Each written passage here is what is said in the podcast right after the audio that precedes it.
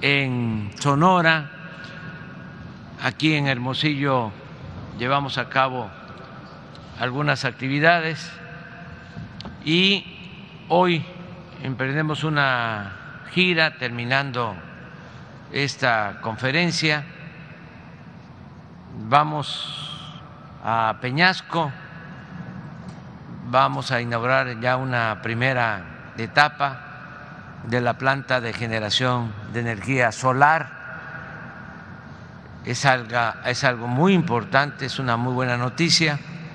Esa planta, cuando esté totalmente terminada, va a ser la más grande en generación de energía eléctrica mediante la eh, utilización solar en toda América Latina. Entonces vamos a estar eh, en Peñasco y por la tarde vamos a Nogales a todo el trabajo que se está llevando a cabo en la zona fronteriza de Sonora y eh, de otros estados de la República.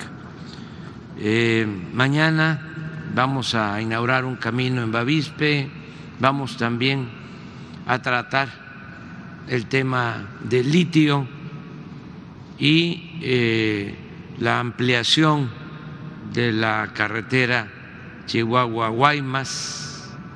El domingo vamos a estar eh, en los pueblos yaquis, ya regresamos, domingo 19 de febrero, que se conmemora un aniversario más de la creación del ejército mexicano. Vamos a llegar a Santa Lucía, al aeropuerto de Santa Lucía, Felipe Ángeles, y eh, en ese lugar se va a llevar a cabo el homenaje, la ceremonia al ejército mexicano. Ese es el plan que tenemos, de modo que vamos a estar aquí mucho tiempo en Sonora eh, y vamos a seguir visitando este gran estado de la República, donde pues tenemos el apoyo, la colaboración, estamos trabajando de manera conjunta con el gobernador Alfonso Durazo, que es un profesional, una gente honesta, una gente responsable, es nuestro amigo, nuestro compañero con quien nos entendemos muy bien y por eso estamos eh, uniendo esfuerzos, voluntades, recursos. La inversión para Sonora del gobierno federal es considerable, tanto en programas para el bienestar como en obras de infraestructura. Creo que no se había destinado tanto dinero del gobierno federal a Sonora como ahora en distintos eh, proyectos. Ya me extendí en la introducción y ahora le damos la palabra al gobernador. Luego el general Sandoval va a informar sobre la situación de seguridad en el Estado. Gracias, presidente.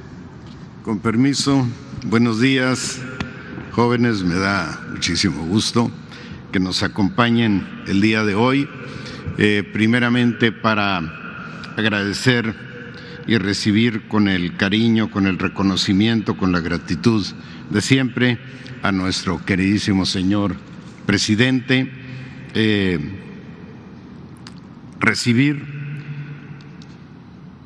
al señor secretario de Gobernación y reiterarle que nos sentimos siempre muy a gusto con usted, estimado secretario, a las, los compañeros de gabinete del presidente López Obrador, recordar que esta es la visita número 24 que hace el presidente aquí a Sonora.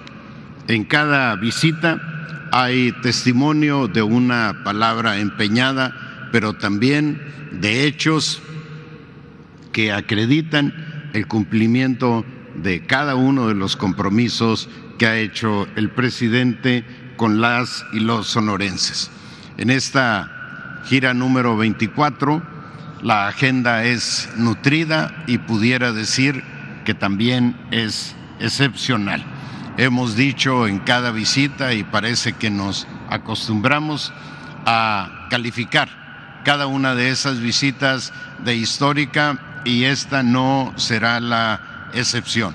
El presidente ya adelantó algunas de las actividades que se realizarán eh, durante esta, eh, estos días, pero yo quisiera resaltar o reiterar algunas cosas. Primeramente, el día de ayer tuvimos un evento relacionados con Banco de Bienestar. Se están, están ya construidos 20, están en construcción eh, un número para llegar a 68 sucursales nuevas de Banco de Bienestar, más cinco que ya existían de Bansefi, tendremos en nuestro estado 73 sucursales de bienestar.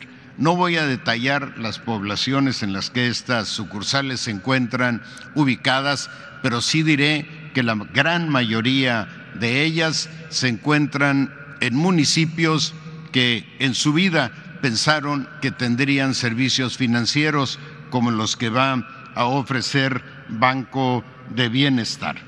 Son poblaciones a las que ningún gobernante, ya no digamos un presidente de la República, había volteado a verlas. El día de hoy eh, tuvimos la reunión del Gabinete de Seguridad, ahí obviamente se presentaron los desafíos que tenemos eh, todavía pendientes en materia de seguridad, pero también se eh, reconocieron los avances que hemos logrado. El más importante de ellos, una reducción de 10% en homicidios dolosos. Debo reconocer aquí la colaboración del Ejército, de la Marina y de la Guardia Nacional de manera muy particular, eh, su participación en la Mesa Estatal de Seguridad y su disposición extraordinaria que nos permite una coordinación óptima y una estrecha eh, colaboración y podría decir que la Mesa Estatal de Seguridad de Sonora es una mesa de excepción. Vamos a visitar en un rato más, como mencionaba el presidente, el, el Parque Fotovoltaico de Sonora. Es una instalación de vanguardia a nivel internacional.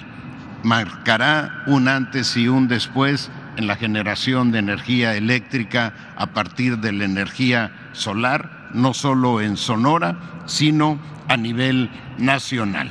El presidente fue muy cuestionado, recuerdo hace un año, dos años, por el supuesto abandono que tenía respecto a la generación de energías limpias.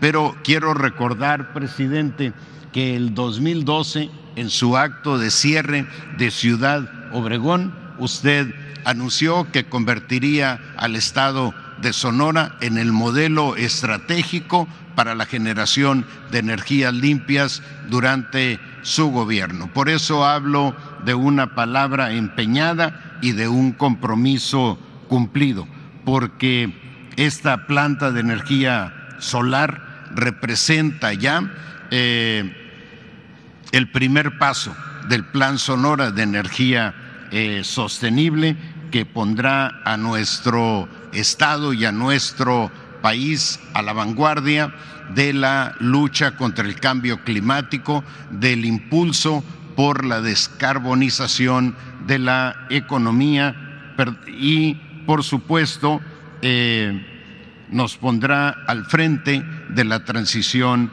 energética a nivel eh, mundial.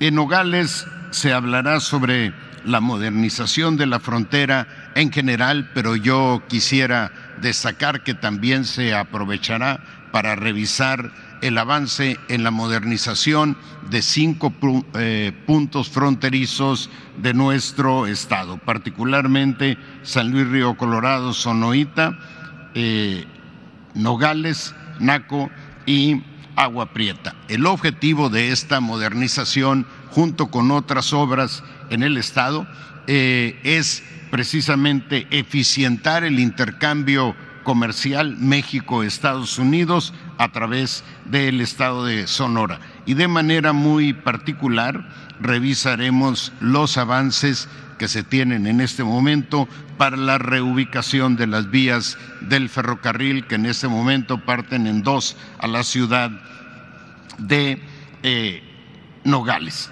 De ahí pasaremos a la inauguración de la carretera Agua Prieta-Bavispe quisiera destacar particularmente para los compañeros, los compañeros de la prensa eh, de México, que esta carretera se ve, viene gestionando desde 1933. Hay una petición al gobernador Rodolfo Elías Calles y una negativa del propio gobernador respecto a esa petición. Y el tesorero del Estado corresponde también, eh, responde la misma negativa, pero aporta 500 pesos, presidente, para el fondo eh, que se requería en aquel momento para la construcción de la eh, carretera. En Vaca de Huachi será una visita histórica.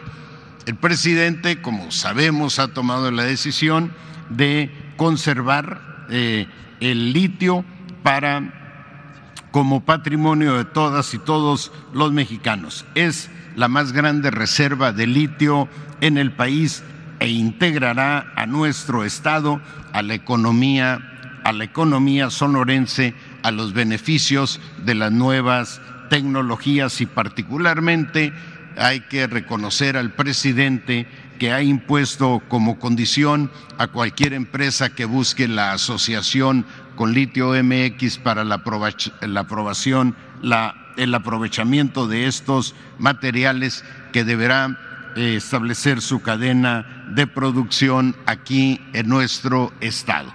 Y esa sola decisión convierte esa visita a Bacadehuachi en un hecho histórico. Finalmente estaremos en Tecoripa puerto de Guaymas, adelantarle, presidente, que le entregaremos muy buenas cuentas sobre los avances en los 13 frentes que en este momento tenemos abiertos y particularmente los avances en la modernización de la carretera Guaymas-Chihuahua, que modificará eh, el traslado de mercancías del estado de Chihuahua particularmente hacia los países de la cuenca del Pacífico. Y el domingo estaremos en eh, eh, la región con la etnia yaqui para presentar los avances del plan de justicia yaqui que condensa precisamente los compromisos del gobierno ante rezagos históricos de este pueblo originario. Finalmente decirle, presidente, que si amor con amor se paga. Las y los sonorenses reconocemos en usted a un líder social al que seguimos y apoyamos eh, con total compromiso. El 70% de las y los sonorenses reconoce eh, el éxito, el valor de su gestión. Creo yo que quisiera yo que fuera el 100% de las y los sonorenses, pero a estas alturas de la vida la unanimidad es sospechosa. Así es que nos quedamos con ese 70% que nos llena de compromiso.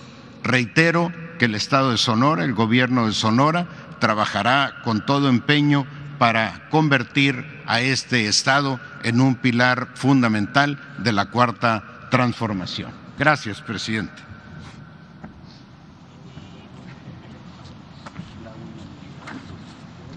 Con permiso, señor presidente. Muy buenos días.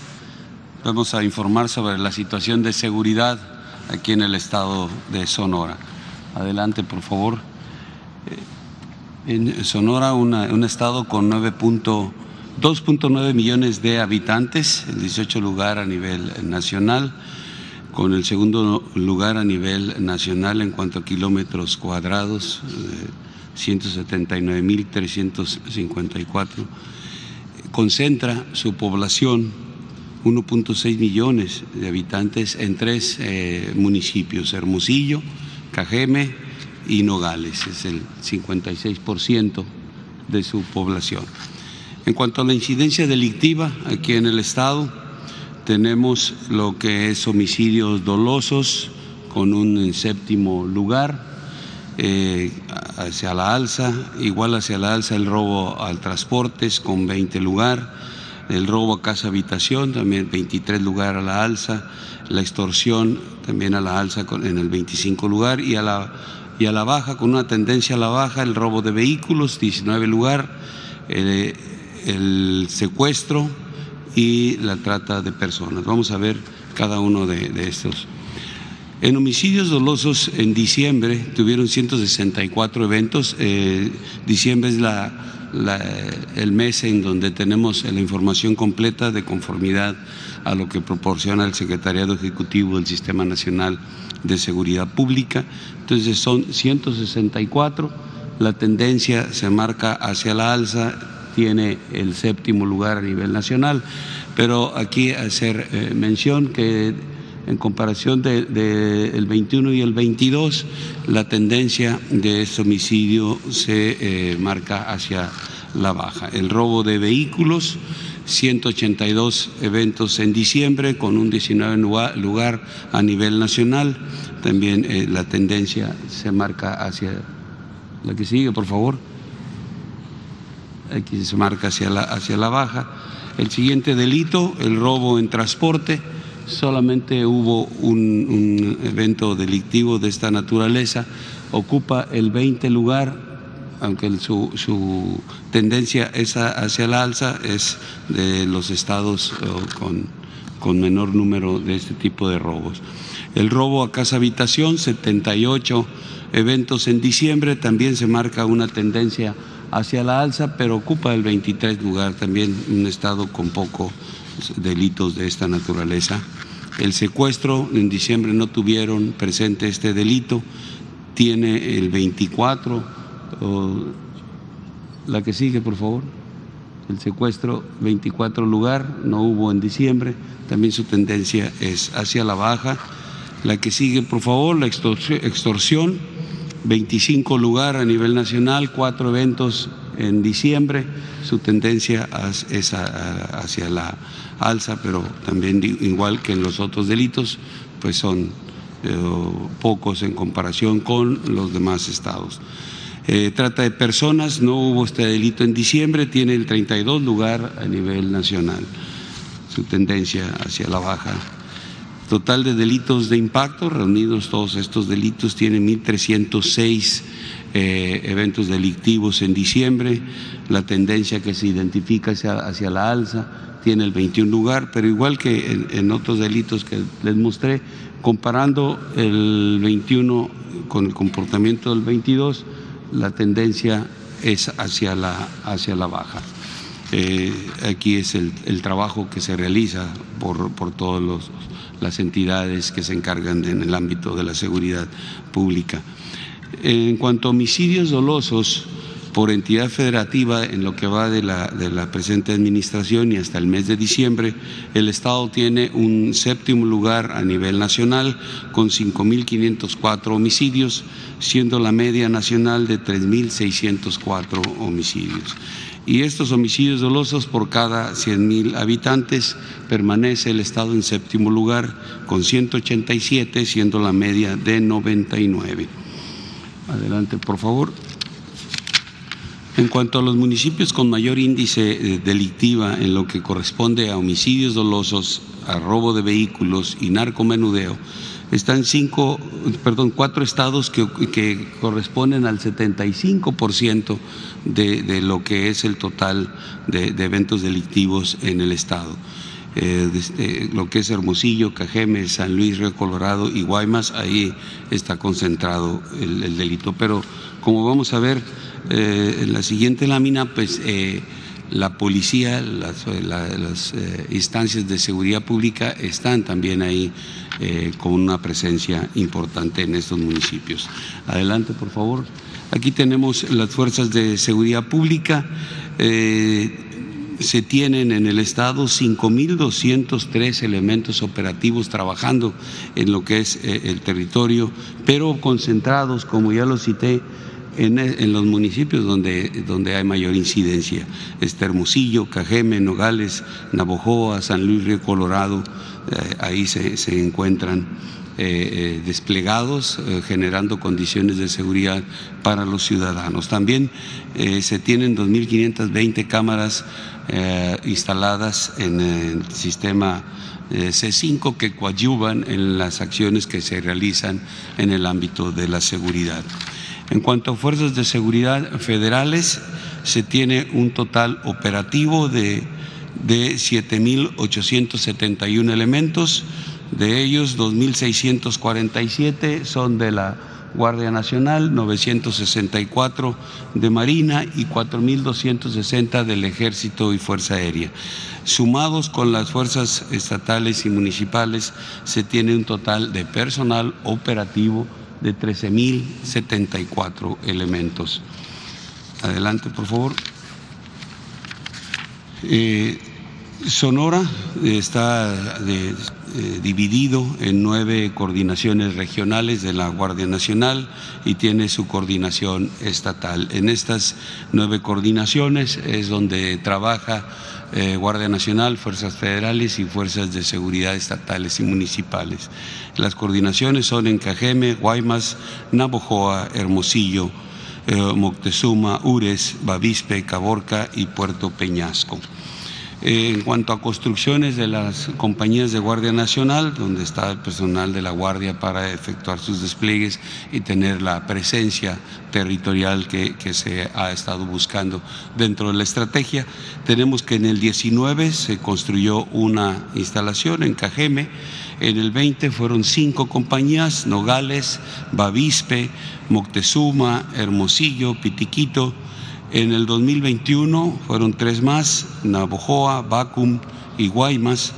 Las que corresponden al 22 son ocho, eh, ya se concluyó una en Guaymas, las otras están en proceso de... Tres, cuatro están en, proceso, no, cinco están en proceso de construcción, que es Yécora, Hermosillo 2, y San Luis Río Colorado dos más. Y Empalme y Bacadehuachi estamos ya eh, eh, próximos a iniciar las construcciones.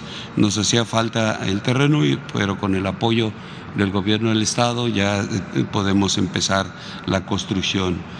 En, para este año está considerada una instalación más en Puerto Peñasco, que también ya estamos en proceso de la obtención de, del terreno para iniciar próximamente la construcción. Adicional a estas eh, construcciones, el ejército le cedió eh, dos instalaciones eh, a la Guardia Nacional para que ten, ten, tengamos a final del 2023 20 instalaciones donde estarán las compañías de Guardia Nacional desplegadas cubriendo el territorio del estado de Sonora y generando condiciones de seguridad.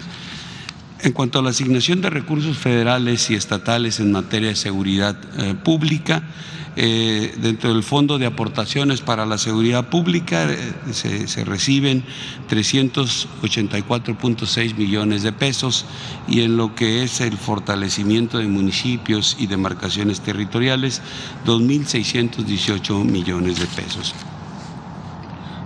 Los aseguramientos en el Estado en lo que va de la administración, son, tenemos números importantes, eh, 64.564 kilogramos de marihuana, 2.099 kilogramos de cocaína, 628 kilogramos de heroína, 114 kilogramos de goma de opio, 36.773 kilogramos de metanfetaminas, 1.222 kilogramos de fentanilo, 8.5 millones de pastillas de fentanilo, cinco laboratorios, 6.018 detenidos, 4.380 vehículos terrestres asegurados, al igual que seis embarcaciones y 22 aeronaves, 4.558 armas de fuego, 7.1 millones de cartuchos,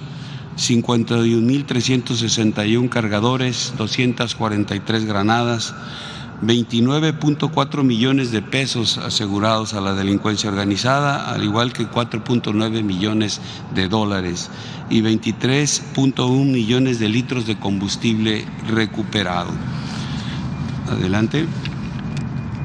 En cuanto a, la búsqueda y rescate, Aquí en el estado ha, habido 611 eventos en los que han participado 371 elementos del ejército, de la Fuerza Aérea, de Marina y de Guardia Nacional, asistiendo a 197 personas. En cuanto a inteligencia aérea, los trabajos adelante. En, cuanto a inteligencia aérea, se han detectado 71 alertamientos aéreos, eh, alertamientos que inicialmente se identifica un vuelo ilícito de alguna aeronave.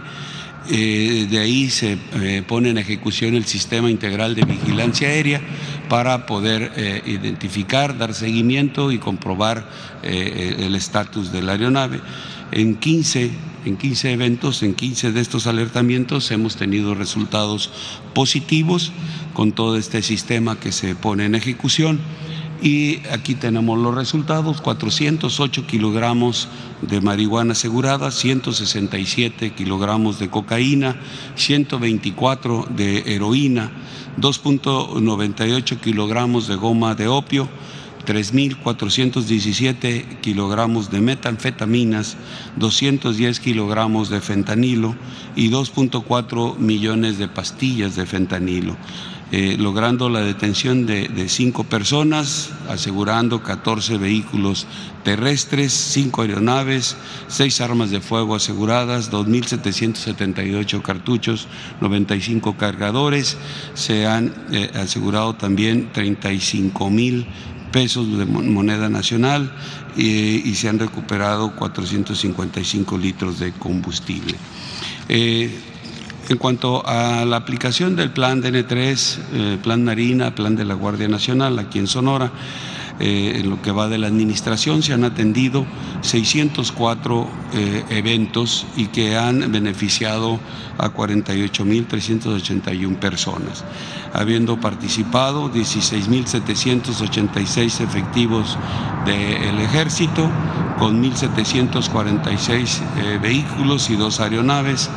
4.030 efectivos de la Guardia Nacional con 401 vehículos, 2.864 efectivos de Marina con 100 vehículos y dos aeronaves atendiendo 371 eh, heladas, 92 incendios forestales, 62 lluvias severas, 36 accidentes vehiculares, 21 eh, incendios urbanos, 9 accidentes ferroviarios, cuatro derrames de sustancias químicas, tres explosiones de gas LP, dos accidentes aéreos, dos derrumbes, un rescate de personas y los efectos de un huracán. Esta es la participación del personal de las tres de las Fuerzas Armadas y Guardia Nacional en la asistencia a desastres.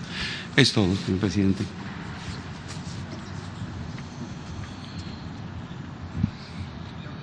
Sí, vamos a, ver lo de el juicio a García Luna.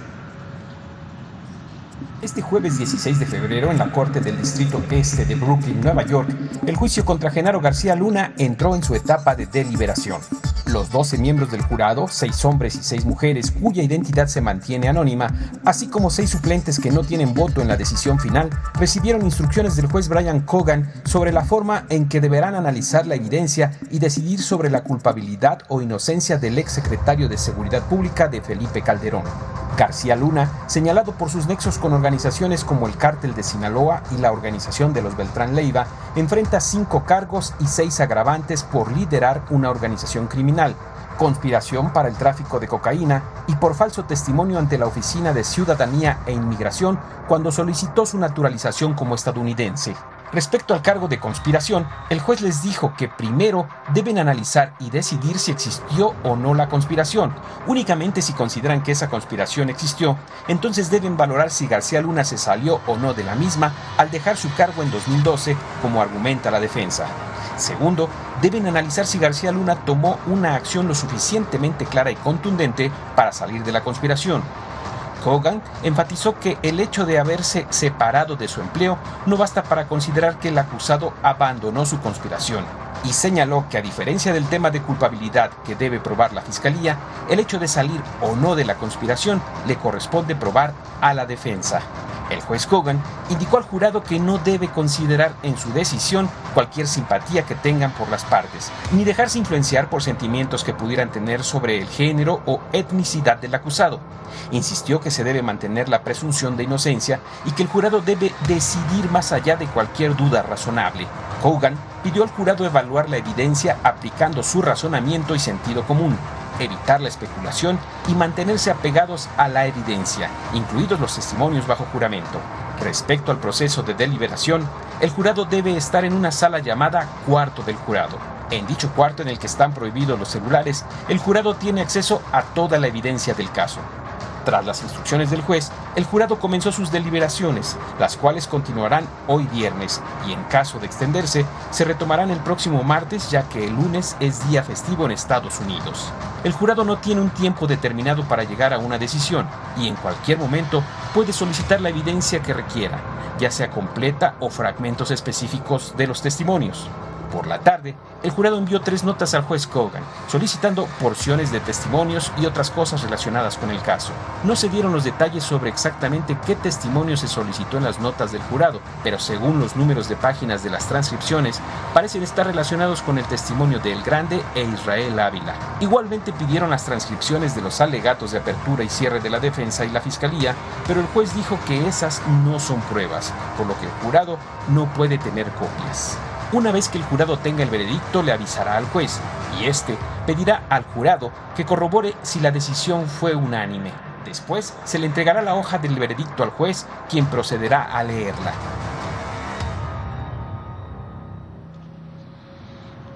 Muy bien, este hace como dos días eh, dijimos que los medios en el país no estaban difundiendo suficientemente lo del caso de García Luna. Es más, que por eso habíamos tomado nosotros la decisión de informar aquí en la mañanera, porque había una especie de ocultamiento de eh, este juicio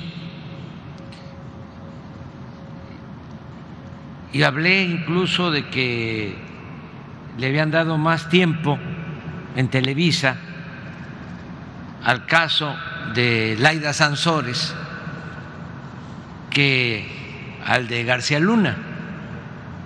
Y ayer, Guantier contestó Televisa diciendo que no era cierto, de que le habían dado como cuatro horas al caso de García Luna y solo una hora al caso de Laida Sansores. Vamos a ver este, cuál es la información que nosotros tenemos. El otro dato.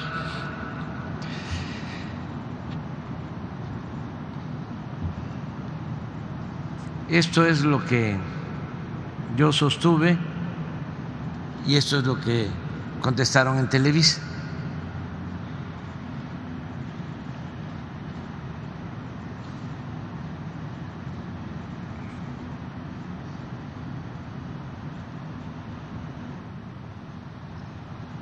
¿No tienen el video? Sí. Ahí está. Cuatro horas, cuarenta y dos minutos. Juicio García Luna. Un minuto. En el caso de Laida. ¿Lo obtienes? El otro día veía yo de que sacaron unos videos de funcionarios supuestamente vinculados a Laida en Televisa, que luego se aclaró que estaban recibiendo ese dinero cuando trabajaban con el que es ahora presidente del PRI, pero se le aventaron en Televisa a Laida, fuerte. Con esos videos. Y mandé a hacer un análisis de cuánto tiempo dedicó Televisa a esos videos y cuánto tiempo dedicó a informar sobre Genaro García Luna. Y fue más el tiempo dedicado a los videos de Laida, a partir de que los dieron a conocer, comparado con el tiempo a García Luna. El presidente tiene razón. El juicio contra Genaro García Luna en Nueva York es un tema importantísimo. Y lo que se ha dado a conocer en ese proceso muestra el poder corruptor del crimen organizado en nuestro país. Por eso le quiero compartir el tiempo que le hemos dedicado a cubrirlo, comparado con la nota a la que también se refirió el presidente eh, López Obrador. La semana pasada la proporción fue de 4 a 1, es decir, cuatro horas dedicadas al juicio de García Luna por una hora a los videos en Campeche. El análisis que mencionó el presidente el pasado 14 de febrero se refiere específicamente al nuevo espacio de noticias de Televisa llamado Noticiero en Punto con Enrique Acevedo y revela que este espacio ha dedicado más tiempo a cubrir la nota de los videos de Campeche que al juicio contra García Luna en Nueva York. Entre el lunes 6 de febrero, cuando se dan a conocer los videos de Campeche, hasta el lunes 13 de febrero, el noticiero en punto dedicó 14 minutos y 45 segundos a los videos de Campeche contra 11 minutos y 5 segundos a notas relacionadas con el juicio de García Luna. De acuerdo con datos de N, el noticiero en punto es visto en promedio por 8 millones de personas cada noche y representa más del doble que su competidor más cercano, por lo que es considerado el noticiero estelar. Durante los días mencionados, todas estas personas recibieron más información del tema de Campeche que del juicio contra García Luna. El lunes 6 de febrero se le dedicaron 5 minutos y 27 segundos del noticiero a los videos de Campeche contra 2 minutos y 30 segundos de cobertura sobre el juicio contra García Luna. El martes 7 de febrero se le dedicaron 4 minutos y 35 segundos del noticiero a los videos de Campeche contra 3 minutos y 7 segundos de cobertura sobre el juicio contra García Luna. El miércoles 8 de febrero se le dedicaron 4 minutos y 16 segundos del noticiero a los videos de Campeche en contra, solo 22 segundos de cobertura sobre el juicio contra García Luna. El jueves 9 de febrero se le dedicaron 27 segundos del noticiero a los videos de Campeche, contra 2 minutos y 53 segundos de cobertura sobre el juicio contra García Luna. El viernes 10 de febrero no se dio cobertura en el noticiero a ninguno de los dos temas. El lunes 13 de febrero solo se le dio cobertura al juicio contra García Luna por 2 minutos y 13 segundos del noticiero.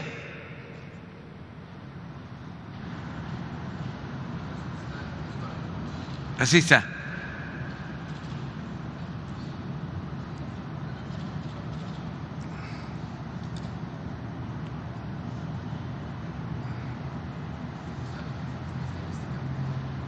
Eso es en todo, ¿no? Todo Televisa. No, es este, solamente del canal, noticiero del canal de las estrellas. Las estrellas.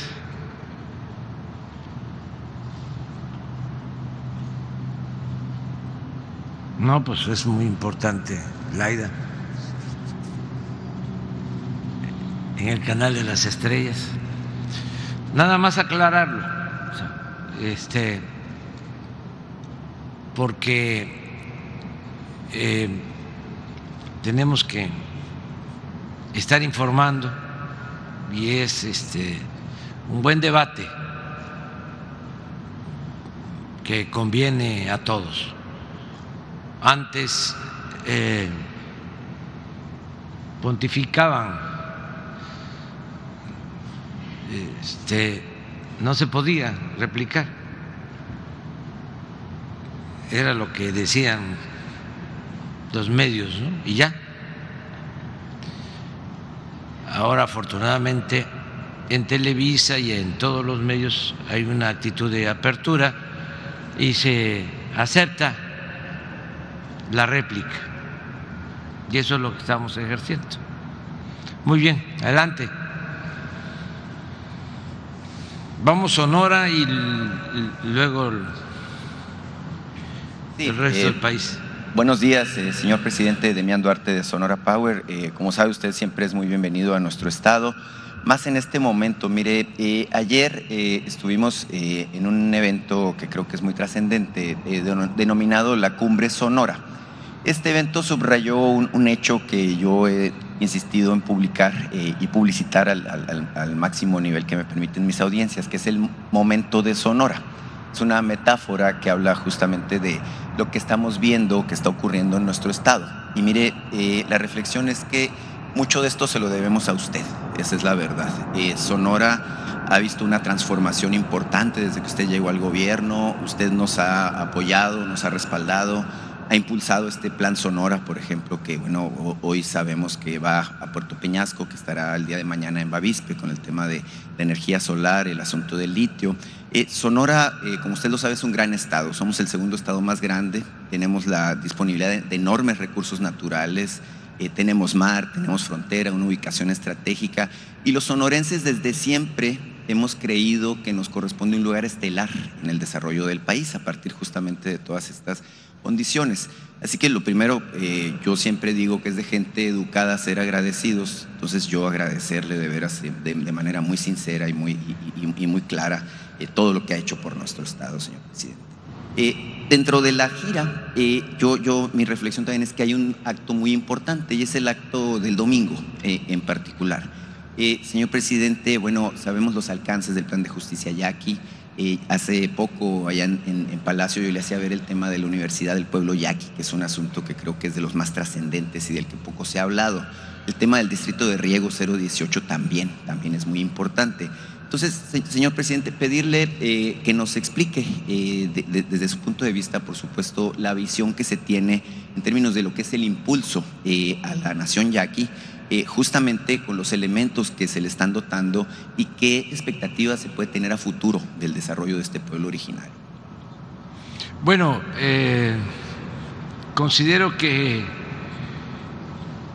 es un plan especial eh, para la cultura yaqui.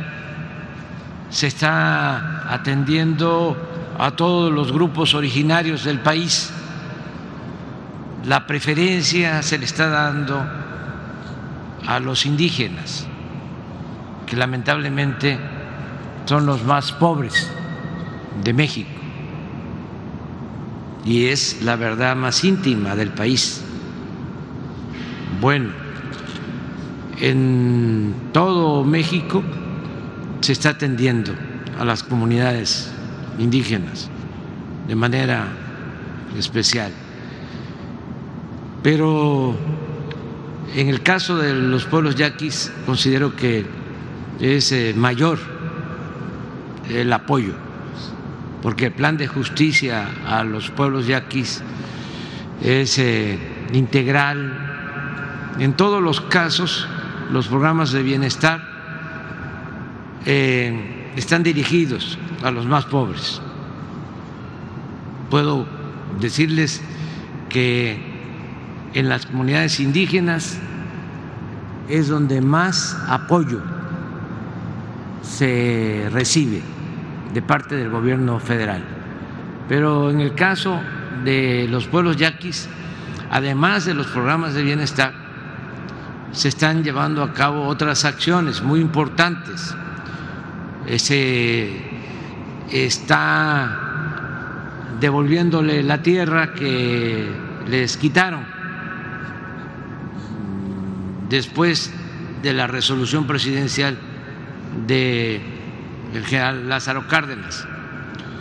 Eh, nos dotaron de una superficie y eh, con el paso del tiempo eh, fueron perdiendo eh, terrenos de su propiedad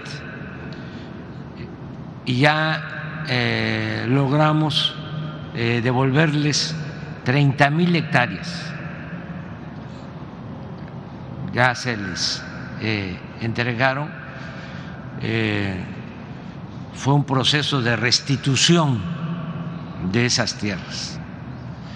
Además, también eh, tienen permisos desde la época del general Cárdenas para el uso del agua y nunca se les habían reconocido esos derechos, al contrario, se les quitaba el agua. Entonces, ahora, primero se está haciendo un acueducto porque no tenían agua ni siquiera para su consumo doméstico en los pueblos. Entonces se está haciendo un acueducto para que no les falte el agua. Y también se está construyendo un distrito de riego para todos los pueblos eh, yaquis. Estamos hablando en el caso del acueducto y del distrito de riego, de una inversión de más de 10 mil millones de pesos. Lo mismo, se están construyendo viviendas, se están eh, construyendo escuelas, se están arreglando las calles, se están haciendo caminos. Eh, la Universidad de los Pueblos Yaquis. Es un programa integral. Entonces nos sentimos muy satisfechos porque es un acto de justicia en toda la extensión de la palabra. No hay que olvidar nunca, se dice con frecuencia, ni perdón ni olvido. Yo digo, perdón sí, olvido no. Eh, los yaquis eh, fueron reprimidos como ningún grupo indígena, como ninguna población en México los querían desaparecer.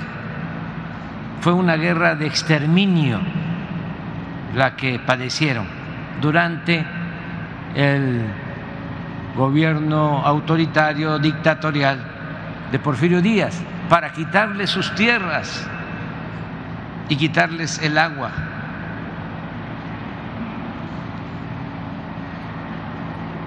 Mandaron a los militares más represores del porfiriato a enfrentar a los yaquis. Se habla de que fueron asesinados 15 mil yaquis en esa guerra. El gobierno federal compró armamento especial para esa guerra. Todos los generales más famosos por eh, su actitud autoritaria estuvieron, participaron en esa guerra. Miles de yaquis deportados al sureste a trabajar como esclavos. Una gran injusticia. Y nosotros tenemos que reivindicar a las comunidades que padecieron de esa gran represión manera injusta. Y es lo que se está haciendo. Eh, hay además eh, en toda esta actitud de desprecio hacia las comunidades, hacia los pueblos indígenas, pues eh, un sentimiento o un pensamiento racista que incluso se mantiene hasta nuestros días. No ha eh, desaparecido por completo el pensamiento porfirista. Se sigue pensando de que si los indígenas son pobres es porque no trabajan se sigue pensando de que eh, son indolentes, que así les gusta vivir, que eh, el abandono en que están es por culpa de ellos. Cuando Porfirio Díaz saben qué argumentaba para despojar a los yaquis y a otros pueblos indígenas de sus tierras, argumentaba de que eh, ellos no eran los dueños de las tierras y que se sentían los dueños de las tierras. Cuando históricamente pues ellos son los que han vivido siempre en estos territorios. Entonces, que había que despojarlos, quitarles la tierra para entregarla a eh, propietarios prósperos, emprendedores, porque de eso dependía el progreso de la nación y de ahí las grandes injusticias que se cometieron en Sonora y en todo el país. Entonces estamos trabajando con los yaquis, con los eris, guarijigos de Sonora y eh, los mayos y vamos a seguir apoyando a todos, pero dándole preferencia a quien más lo necesita. Y esto al mismo tiempo que se están llevando a cabo inversiones pues eh, muy importantes para el desarrollo futuro de Sonora. Es un gran estado con muchos recursos naturales, pues nada más la extensión territorial de Sonora es la segunda entidad federativa con más extensión territorial en el país pero además tiene 500 kilómetros de frontera con Estados Unidos. Tiene Sonora la posibilidad de generar, como hoy va a quedar de manifiesto, energía limpia, renovable. Ya se está eh, definiendo hacia adelante que todos los carros que se van a utilizar en Estados Unidos, que se van a adquirir en Estados Unidos, van a ser eléctricos. Ellos se están poniendo como fecha del 2030. Hay que reconvertir eh, toda la industria automotriz y eso va a requerir de energías limpias y va a requerir de un mineral estratégico que tiene Sonora, que es el litio, para la construcción de baterías. Entonces, eh, Sonora tiene todo ese potencial que vamos a desarrollar en lo que hemos llamado el Plan Sonora, que es una propuesta del gobernador Alfonso Durazo. Nada más eh, tomen en cuenta que hace pues eh, menos de un año el gobierno de Estados Unidos decidió invertir en Arizona para la eh, elaboración de chips, de semiconductores, muchísimo dinero con ese propósito, porque están pensando en no depender de Asia para eh, el uso de estos chips que este, escasearon cuando la pandemia, por eso eh, no se podía comprar un refrigerador, una estufa, entregaban estos electrodomésticos a los seis meses de haberlos pedidos, solicitados, y tomaron una decisión en el gobierno, es decir, vamos a ser independientes y esa planta eh, la están instalando en Arizona y eh, en los límites con Sonora. Entonces, es eh, los chips, los semiconductores, es el litio, son las baterías, es la industria automotriz, la industria de autopartes, la energía renovable, todo eso es lo que eh, se quiere aprovechar con el plan Sonora. Y significa pues inversiones, ya se inició con esta planta en Peñasco para energía solar, pero se puede replicar en cinco sitios de Sonora. Hoy empieza este, a producirse energía y preguntaba yo, ¿cuánto? Porque no quiero ir a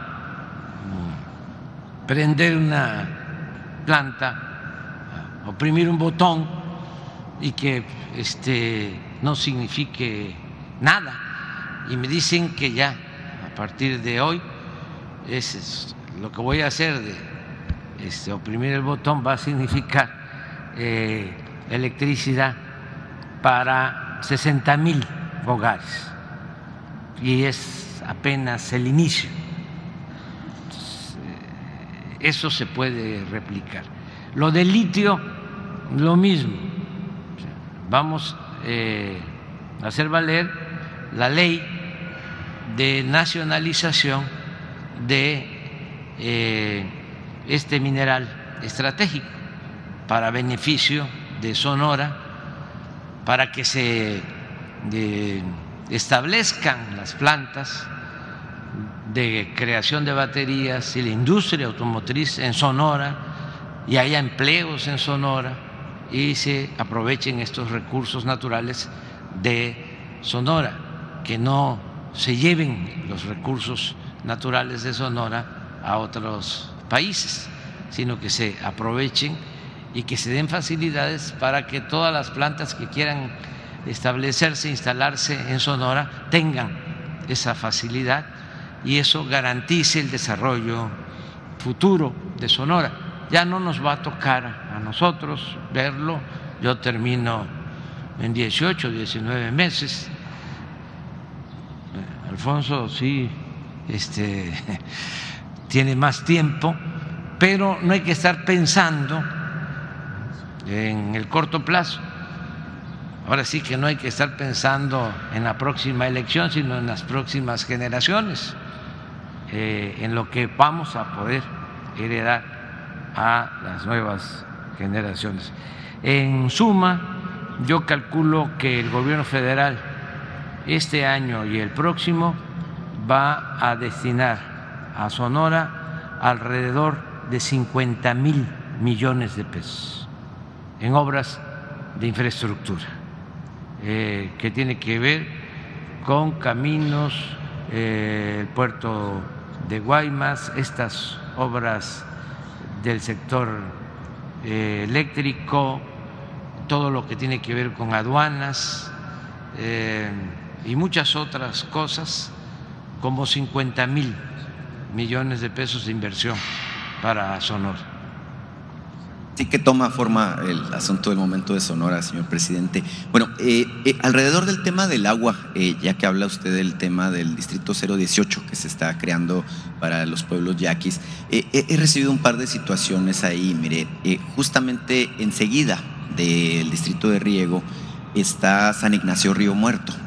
Me contactó un grupo de ejidatarios precaristas, me dicen ellos campesinos, eh, que tienen problemas porque no han logrado acceder a un número de registro eh, como usuarios de, cualquiera de los distritos de riego que están ahí en la, zona. Está el del, del, río Yaqui, está el de los Yaquis, y, y, no han logrado obtener el número de registro. Me dicen ellos que la Conagua, por alguna razón extraordinaria, no se los da.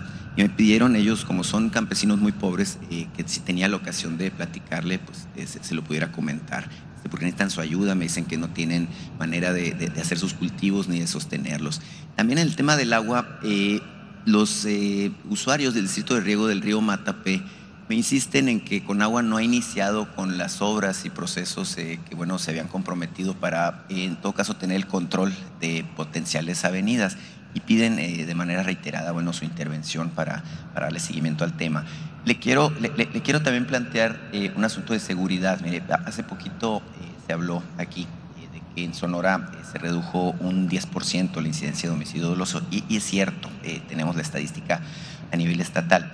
Lamentablemente, como Sonora es un estado tan grande, tenemos regiones este, diversas. y por ejemplo, el caso de Guaymas sigue siendo pues, un problema. tenemos en Guaymas, en Palme, un aumento del 48% la incidencia de homicidio doloso.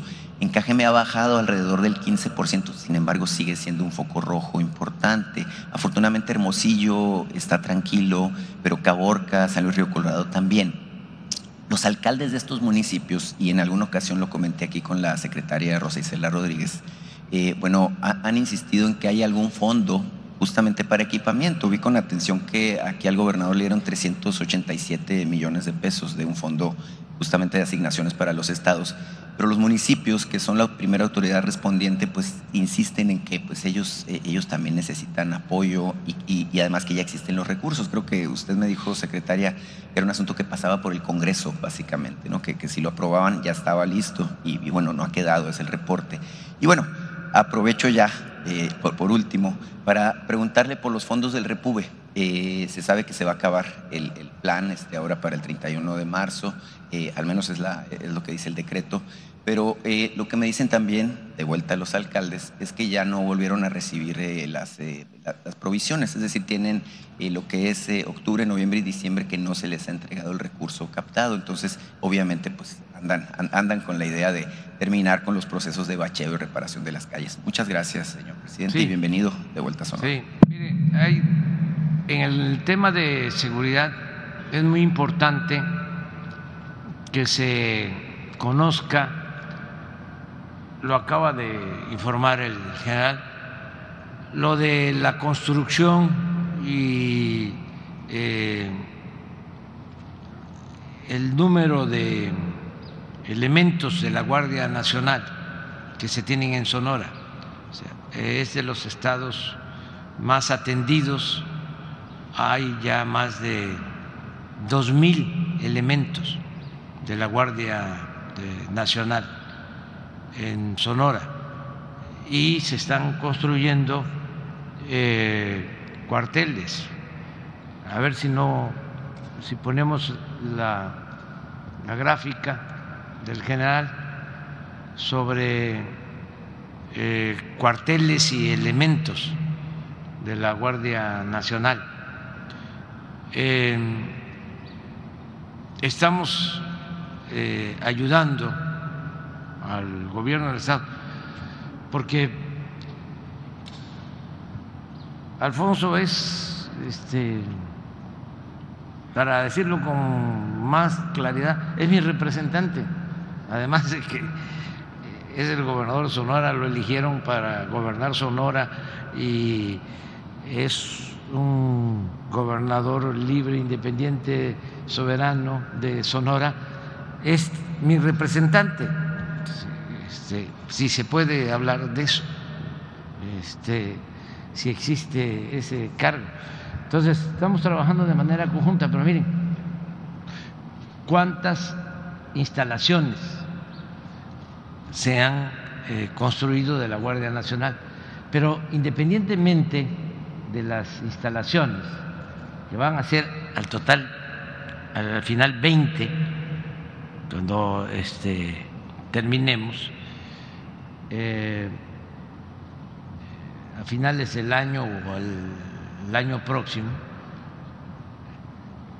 eh, ¿por qué no pones lo de el número de elementos? Una anterior, esa. Miren, eh, nada más el ejército tiene 4.260 elementos en Sonora, operativos, tiene más, eh, pero es personal administrativo básicamente.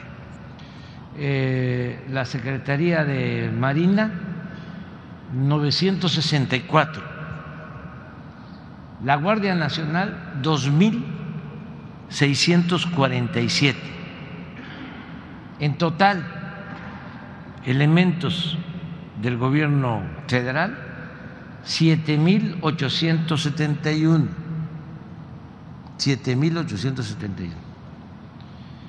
Policías municipales, estatales, 5.000 23. O sea, sí estamos dando una atención especial eh, a Sonora, porque le tenemos toda la confianza y además este, lo requiere la población por los problemas de inseguridad y de violencia.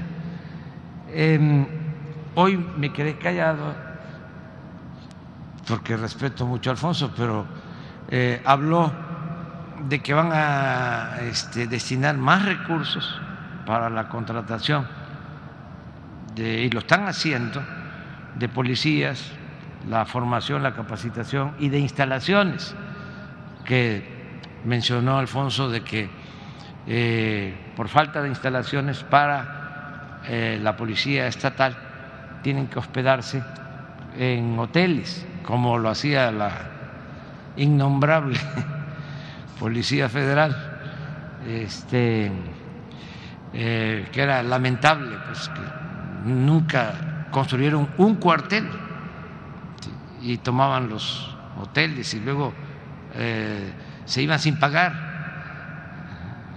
un desastre eso. Pues.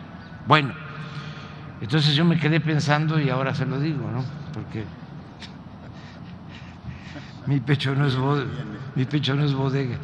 Este, eh, era decirle, no este, destines esos recursos con ese propósito, mejor eh, te ayudamos más creando eh, más instalaciones y también con más elementos de la Guardia. Tiene, entre otras cosas, una ventaja que es muy importante.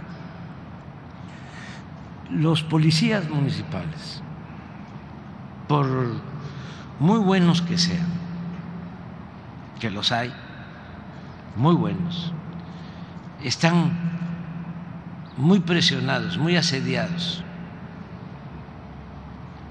porque ahí viven eh, sus familias, eh, los municipios, los conocen.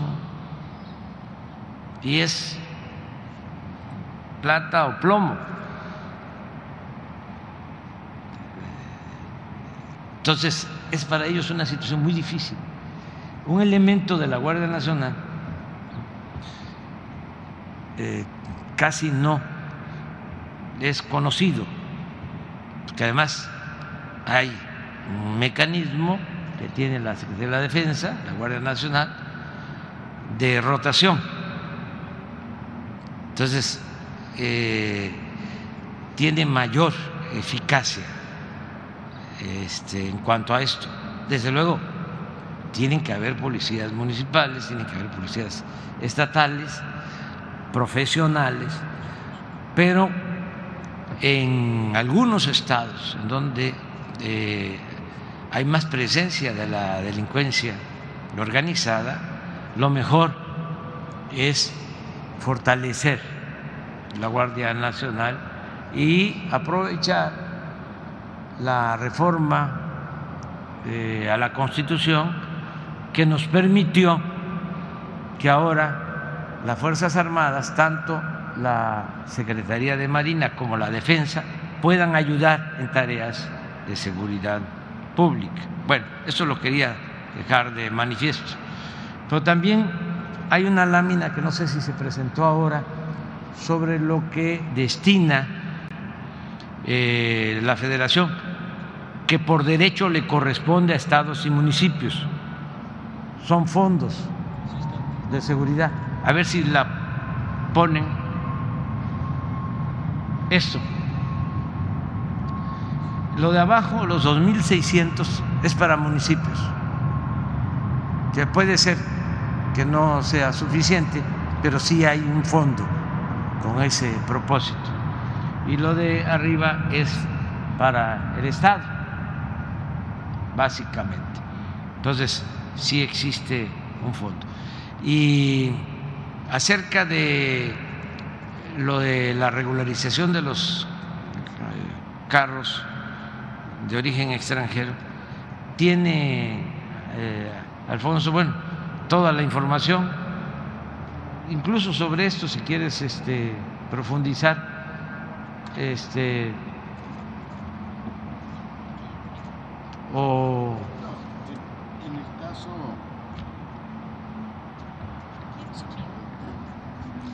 En el caso de los vehículos, presidente, en el caso de los vehículos tenemos en este momento eh, 137.800 vehículos registrados.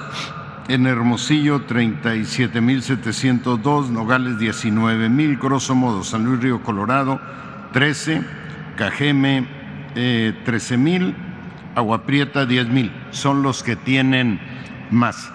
Estamos, hemos, eh,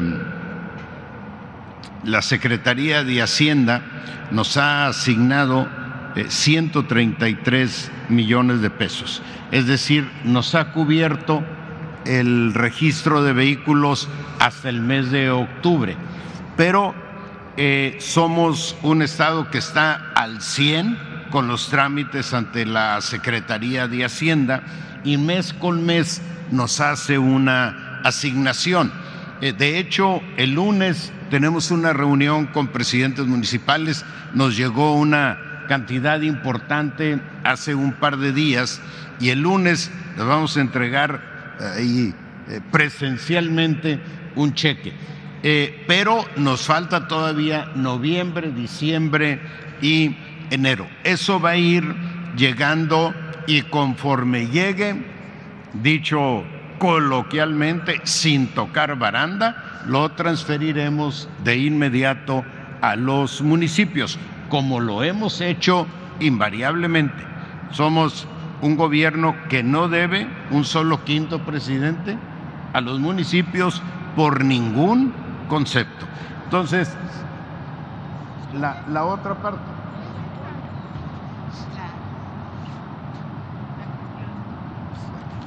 Aquí, gracias, presidente. Aquí en el caso de Sonora, nos. Eh, ah, bueno, aquí el avance eh, tenemos, nos corresponderían hasta este momento 347 millones de pesos, 770 mil. Eh, en este momento, la Secretaría de Hacienda nos ha entregado 139 millones, 139 eh, millones 108 mil eh, pesos. Estos 139 corresponden hasta el mes de octubre, pero está pendiente la otra parte. Hemos presentado ya todos los proyectos, han cumplido los municipios y van a ir entregándonos mensualmente este recurso. Gracias, presidente. Muy bien, vamos con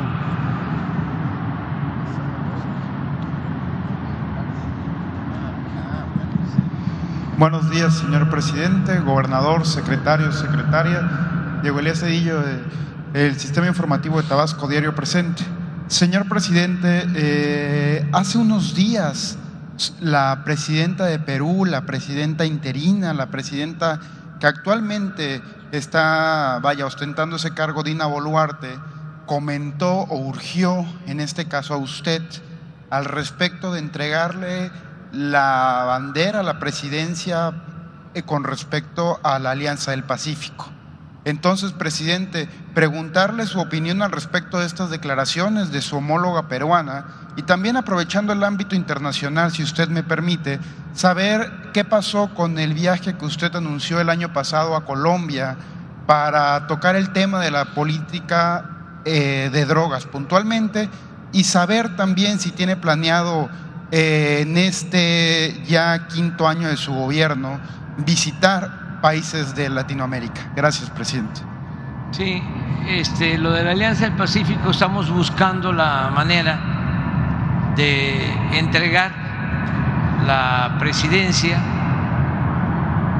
Le correspondía al Perú, pero cuando se iba a llevar a cabo la reunión no le permitieron al presidente eh, salir. Luego íbamos nosotros a visitar Perú y lo detuvieron por esto que yo considero fue un golpe de Estado técnico aunque también ha utilizado a la policía y creo que fue un acto ilegal, arbitrario, antidemocrático. Eh, no se respetó la voluntad del pueblo de Perú. No se habla mucho de esto por lo mismo, porque este, hay eh, mucha eh, pues eh, desinformación convenida, pactada, cuando no le conviene a los grupos oligárquicos de América Latina y del mundo. Los medios tocan al son que les marca la oligarquía, los grupos de intereses creados. Por eso eh, ellos deciden qué es nota y qué no es nota.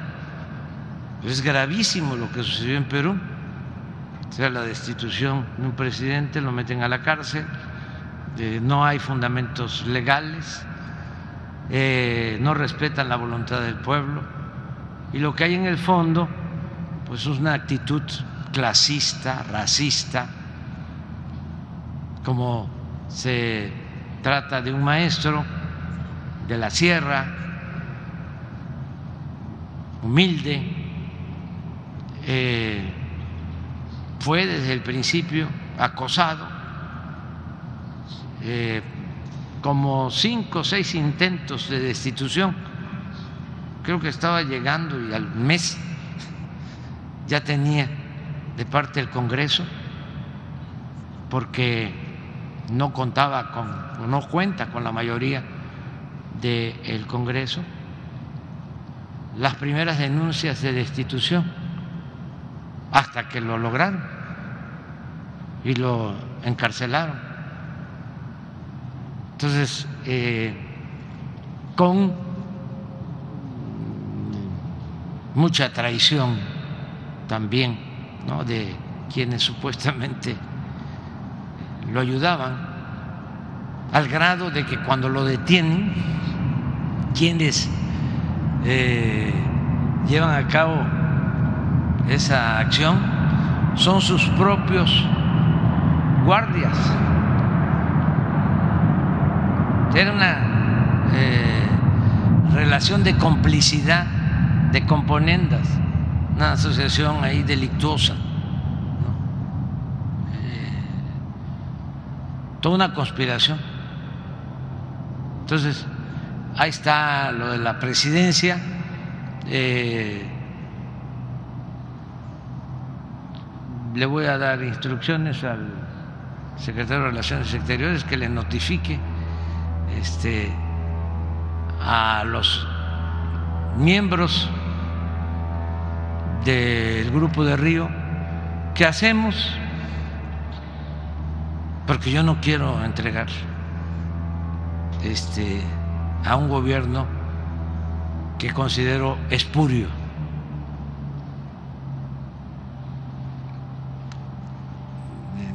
que decidan los miembros del grupo de Río. Llamaría puntualmente a una votación entre los países para ver qué determinación se toma. Lo vamos a notificar, a informar, para ver cuál es la opinión que tienen. Si ellos dicen, este, entreguen este, la presidencia, pues lo hacemos. Pero sí voy a hacer la consulta, porque además yo no quiero este, legitimar un golpe de Estado.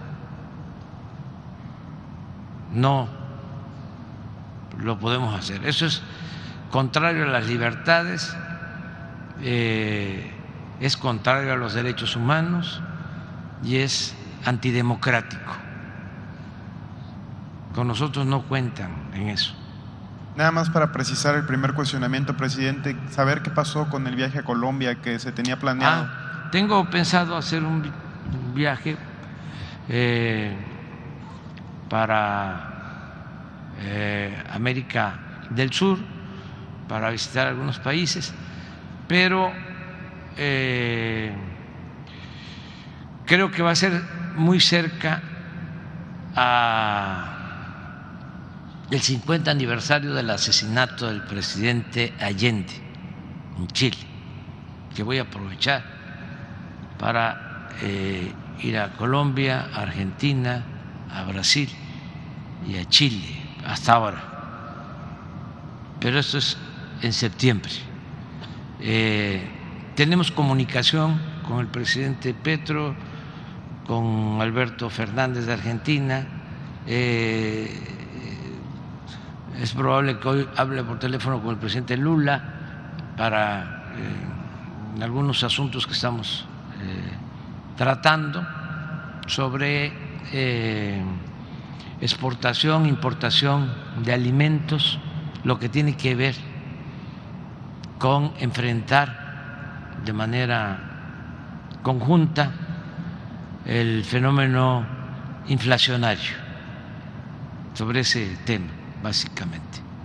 Gracias, presidente. Y en una segunda pregunta, en dos semanas se va a llevar a cabo la marcha en la Ciudad de México en favor del INE, en favor de esta defensa del Instituto Nacional Electoral. Eh, aunado a esto, presidente, ya en cuestión de semanas, en cuestión de días, también se va a dar la separación del cargo. Termina su periodo el presidente, el consejero presidente Lorenzo Córdoba y su, su compañero, el otro consejero, Ciro Murayama. Derivado de esto, presidente, usted bien sabe y se ha manejado mucho en los medios el proceso que se va a llevar a cabo para elegir a los nuevos consejeros electorales, la insaculación, la famosa tómbola, un sorteo. Entonces, presidente, nada más puntualizar y conocer su opinión, ¿cuál es el perfil que deben de tener las y los consejeros electorales que deban ser propuestos a este cargo? Y también, si me permite, saber si eh, usted consideraría prudente que el nuevo consejero presidente podría ser una mujer. Gracias. Bueno, tienen que ser este eh, lo opuesto a los que se van.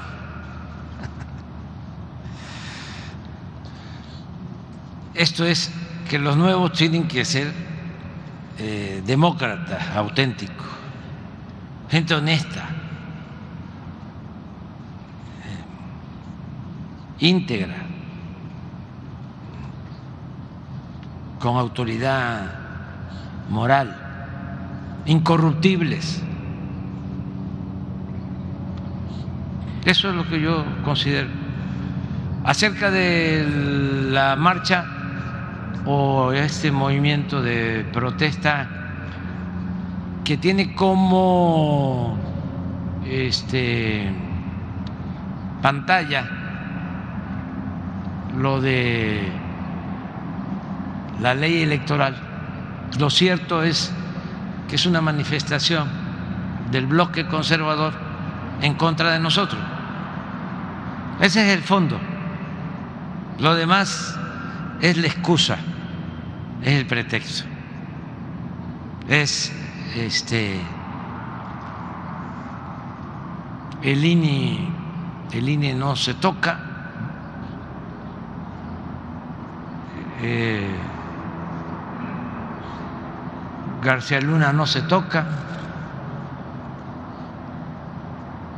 Eh, la corrupción no se toca, el influyentismo no se toca,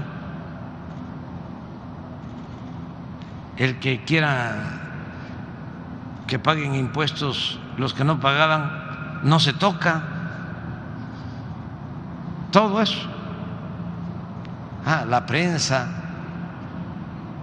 vendida o alquilada no se toca.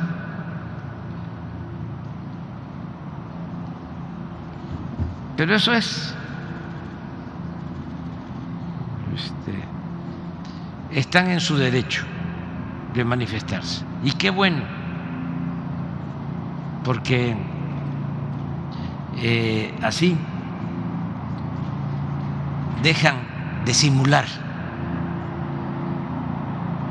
porque aparentaban ser independientes, progresistas, liberales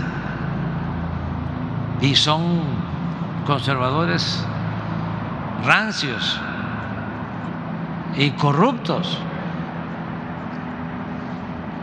Imagínense, Claudio X González, todos ellos, este, ahora paladines de la democracia, de la libertad, de la honestidad, cuando fueron los que impulsaron todo el saqueo que se llevó a cabo durante 36 años de periodo neoliberal o neoporfirista. Todos los intelectuales orgánicos, medios de información, con honrosas excepciones. Y también una cosa son los dueños de los medios de información, las empresas de la información, que utilizan esos medios para eh, fines de lucro, para obtener prebendas, para obtener contratos, para eh, llevar a cabo actos de corrupción. Para eso tienen los medios, ni siquiera son importantes como empresas. Tienen 10 empresas y, es, y una de ellas es como eh, eh, la guardaespalda. Es como el guarura.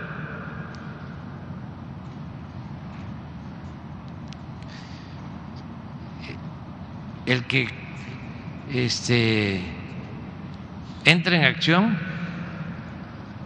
si no obtienen preventas.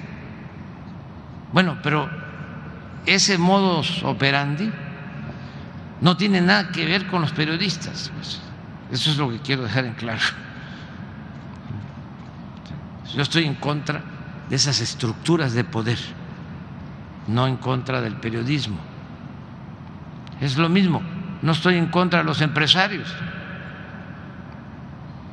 El empresario merece respeto y además es fundamental para el desarrollo del país. Invierte, corre riesgos, eh, tiene que juntar el dinero para la nómina, ocupa personas, dependen de él muchas familias. Yo estoy en contra de la riqueza mala vida, no de los empresarios. Estoy en contra de los que de la noche a la mañana eh, se vuelven inmensamente ricos porque se dedicaron a saquear, a robar el erario. Pues es lo mismo en el caso de los periodistas. Tienen todo mi respeto. Este, no es con ellos. Ellos venden su trabajo. Puede que vendan su trabajo, pero no su conciencia. Y eso me consta, pues. El problema está arriba.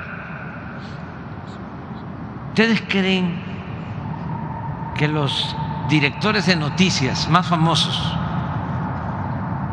los conductores de radio, de televisión, son autónomos? No, no, ellos reciben eh, línea de los de mero arriba. Ya hablé con este político, así era antes. Ya llegamos a un acuerdo, ya hubo un enjuague. Este, me lo tratas bien, ¿eh? Este eh, no ha querido ayudar en la compra eh, de medicinas. No nos ayuda o no nos eh, quiere ayudar dándonos el contrato para la compra de patrullas. Entonces, este que siente el rigor de los medios. Así era. Entonces, em, por eso pienso que todo este movimiento pues va en contra de lo que estamos llevando a cabo nosotros, porque se sienten afectados en sus intereses. Es normal.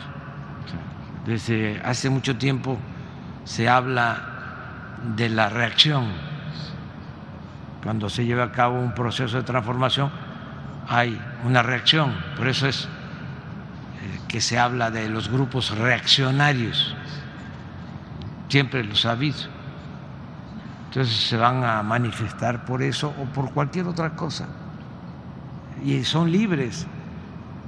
Y por cierto, ya me enteré de que fue una eh, diputada de Morena, la que propuso lo del aumento de la multa a los que insulten al presidente y lo hizo este, sin malas intenciones. Eh, pero esa ley eh, lo que debe de hacerse eh, con esa ley es eliminarla, porque eh, en el 2020 propuso la fracción de Morena que se derogara, ya la aprobaron los diputados, falta que la apruebe el Senado. Sí, porque por eso metieron a la cárcel a, a Madero la primera vez, por insultos a la autoridad. Y lo del 68 tuvo también que ver con eso. O sea, la vamos a derogar. Y este, además, también que se informe que quedó en comisiones, no pasó al pleno, pero no es una cosa que tenga que ver con nosotros. Claro que no estoy pidiendo que me insulten, ¿no? Este, pero no vamos nosotros a eh, enjuiciar a nadie por eso, nada este, hay derecho a la crítica. En el caso del abogado de García Luna, ahí sí, ahí sí estoy analizando la posibilidad de denunciarlo, porque no es contra Andrés Manuel López Obrador, es contra el presidente de México. Y eh, primero está de por medio de la honestidad, que es lo que estimo más importante. Segundo, no se puede gobernar a México si no se tiene autoridad moral. Y tercero, de que no podemos ser rehén de eh, ningún grupo de interés creado, de ninguna mafia y menos de extranjeros.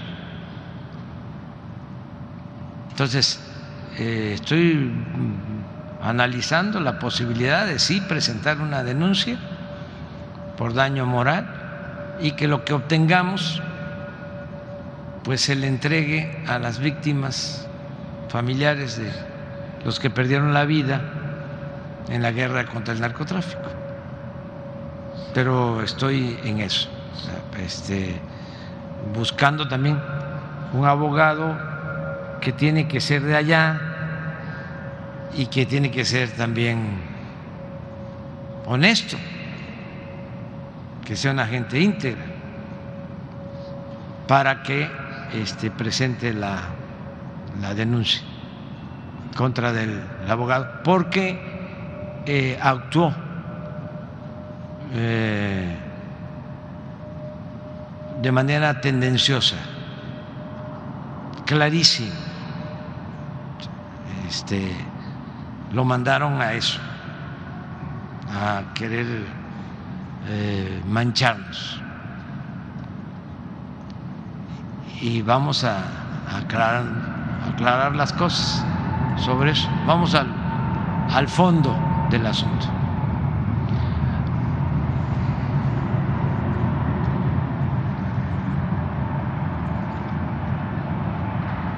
Buen presidente. Michelle Rivera de Radio Fórmula Sonora. Son tres preguntas, si me permite. La primera es justamente sobre el juicio de Genaro García Luna. Ahora queda en unanimidad eh, 12 personas tomar la decisión si es culpable, si es inocente algún mensaje, a lo mejor no tienen celulares, no tienen la forma de comunicarse, pero les enviaría algún mensaje, les diría algo desde aquí, con la oportunidad que tiene usted la plataforma, las cámaras, los micrófonos, a estas 12 personas que van a tomar esta decisión en cuanto al juicio a Genaro García Luna, eso por una parte. Presidente, en el tema de seguridad, ya lo mencionaba, era importante reiterar que hay más de pues, 13 mil elementos en Sonora, eh, cuidando, tratando de garantizar la seguridad. Sin embargo, a veces pareciera que en algunos municipios como Guaymas y Empalme, la cantidad de elementos tanto de la Guardia Nacional, del Ejército y de la Marina no son suficientes por distintos hechos de violencia que incluso hoy mismo despertando se están viviendo ahí. Eh, ¿Se buscará algún cambio en la estrategia? A lo mejor no en el incremento de los elementos, pero en la estrategia y probablemente eh, escuchaba yo de un plan de pacificación en algunas zonas del país. ¿Está dentro de esa estrategia pues, lo que se busca o cómo se busca trabajar en Sonora? Y por último, comentarle, se viene una obra importante entre México y Estados Unidos, eh, una nueva, pues, una redirección económica con el movimiento de las vías del tren en la frontera. El día de ayer el presidente municipal de Imuris, una ciudad cerca de Nogales, se manifestaba en contra de que se haga un movimiento de las vías del tren y que cruce este, estas vías por su municipio o los alrededores por un daño incluso hasta ecológico que se puede ocasionar en esa zona. Eh, presidente, ¿se puede contemplar a lo mejor escuchar a la población de Imuris para hacer un diagnóstico, a lo mejor mover las vías del tren para que no crucen sobre ese municipio o ya está trazado y definida la ruta de esa obra? Esas tres preguntas, presidente. Gracias.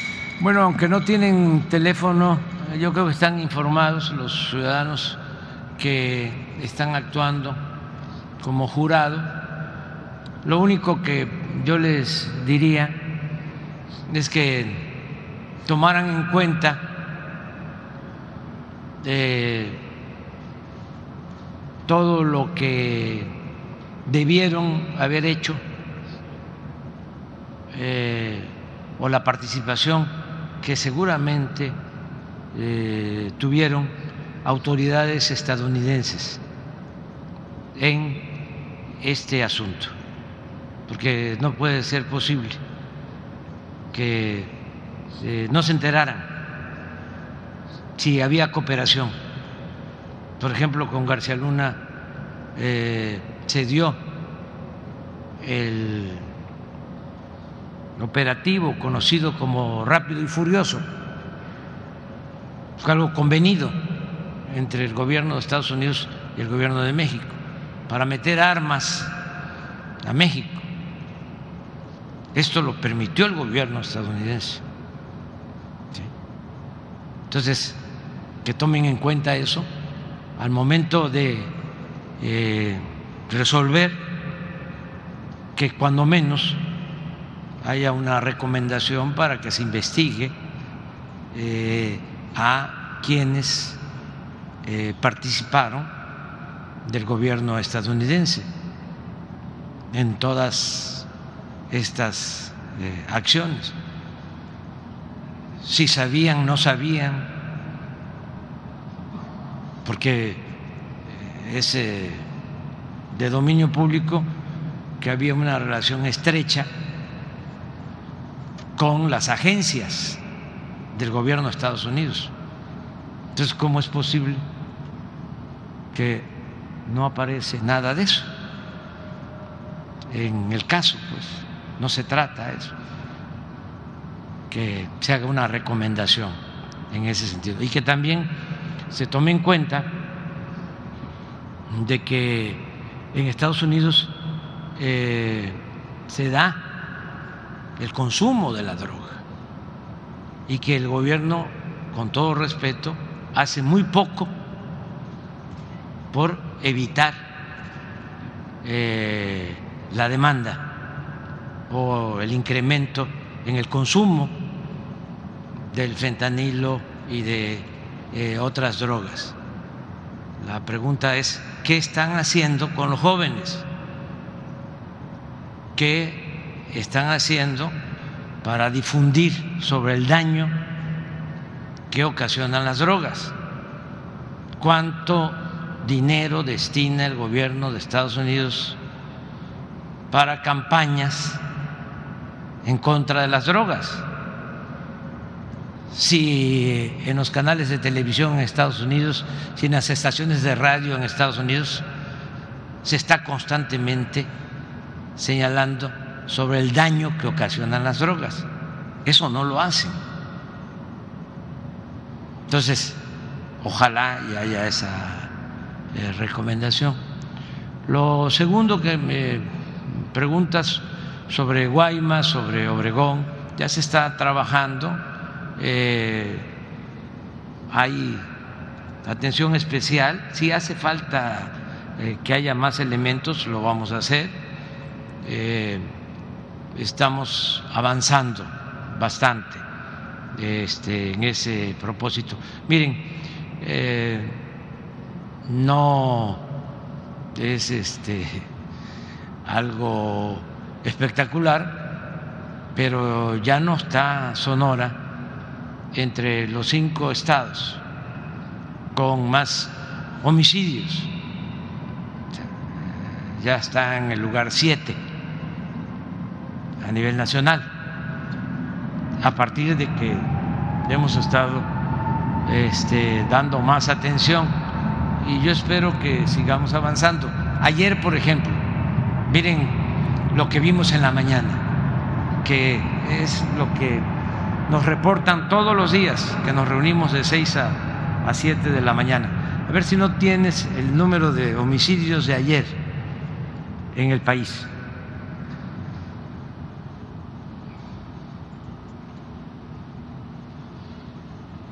Esto fue lo que sucedió ayer. Entonces,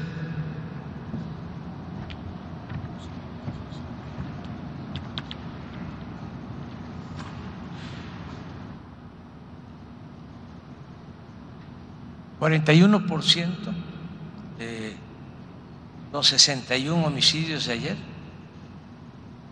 en cuatro entidades. Baja California, Guerrero, Chihuahua, Michoacán.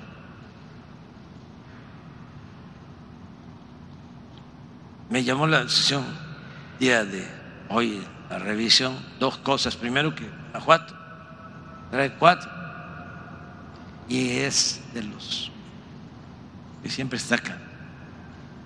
Lo celebro. Y Sonora,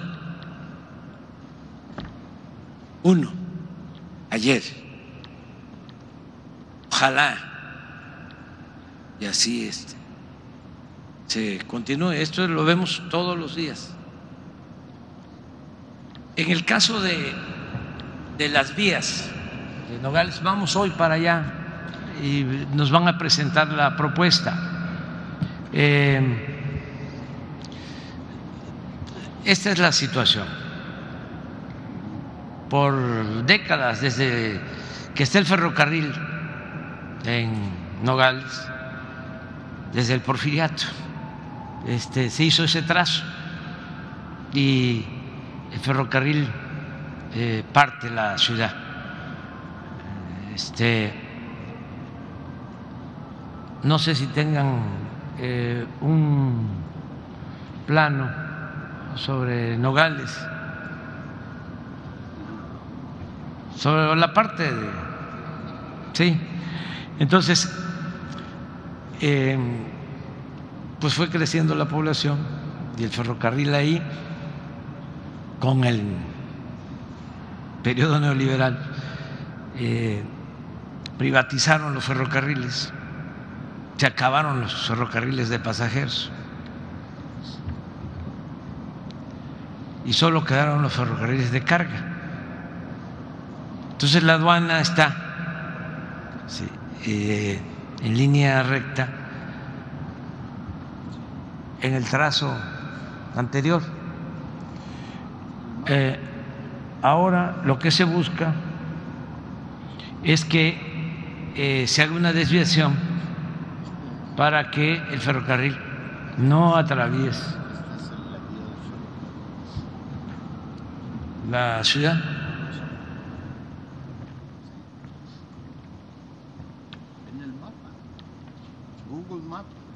Pero hay uno, hay uno que, que este, me mandó, pero no sé si lo tengamos. Este, ¿sí? Perdón, pero nada más para precisar, esta, la línea amarilla es precisamente la ruta del ferrocarril y ahí se ve claramente cómo parte en dos a la ciudad. Sí, exactamente. Lo que se busca es una desviación para acá. Entonces, es un libramiento. Entonces, la aduana está aquí. Entonces, originalmente se pensaba que se moviera la aduana para acá, la de Estados Unidos, incluso ahora que vino el presidente Biden, yo le adelanté algo de que quería que nos ayudara para poder mover la aduana del lado de Estados Unidos, porque es facultad exclusiva del presidente de Estados Unidos el cambiar de sitio una aduana. Y me dijo que sí, que se hicieran los trámites. Pero eh, los ingenieros militares lo que plantean es que si se hace este desvío, se encuentra con otra línea férrea del lado mexicano, ¿sí?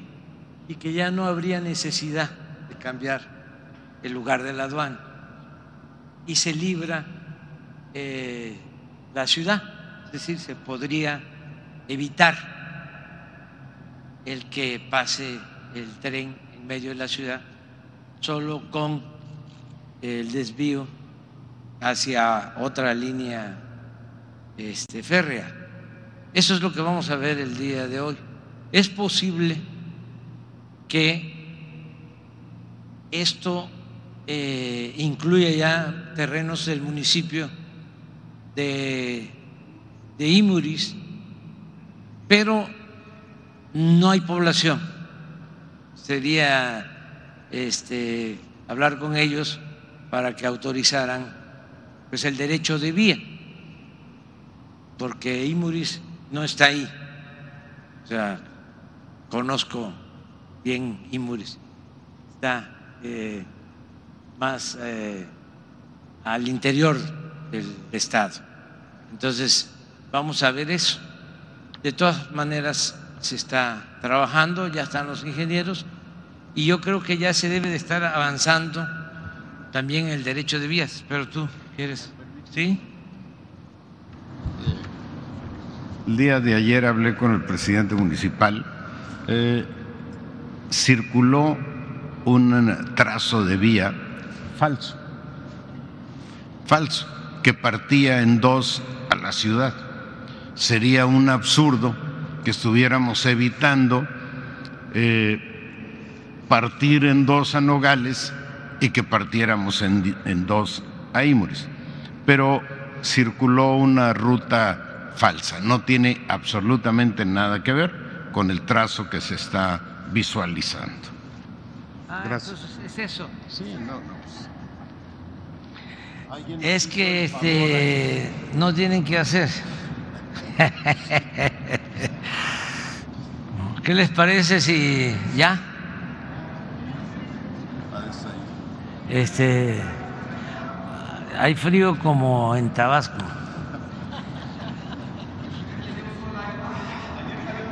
Sí, salí del AIFA porque este, fuimos a inaugurar esto es una muy buena noticia. Eh, se inauguró una vía, una autopista de Catepec al aeropuerto Felipe Ángeles. Son 14 kilómetros de seis carriles, tres y tres tres de ida y tres de regreso. 14 kilómetros. Eh, libre, no de cuota.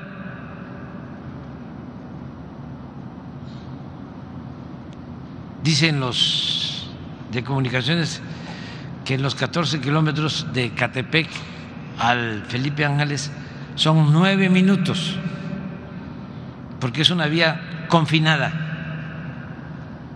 para 50 mil vehículos diarios. Una gran obra. Se invirtieron 7 mil 500 millones de pesos. Entonces, esto ya corta completamente el tiempo de traslado del centro de la Ciudad de México, del Zócalo, al aeropuerto eh, se pueden hacer de 30 a 50 minutos por esta vía eh, corta, moderna. Pero es probable que en los medios no hayan sacado nada. Lo que deben de haber sacado Aquí está, mire. Es de que viajé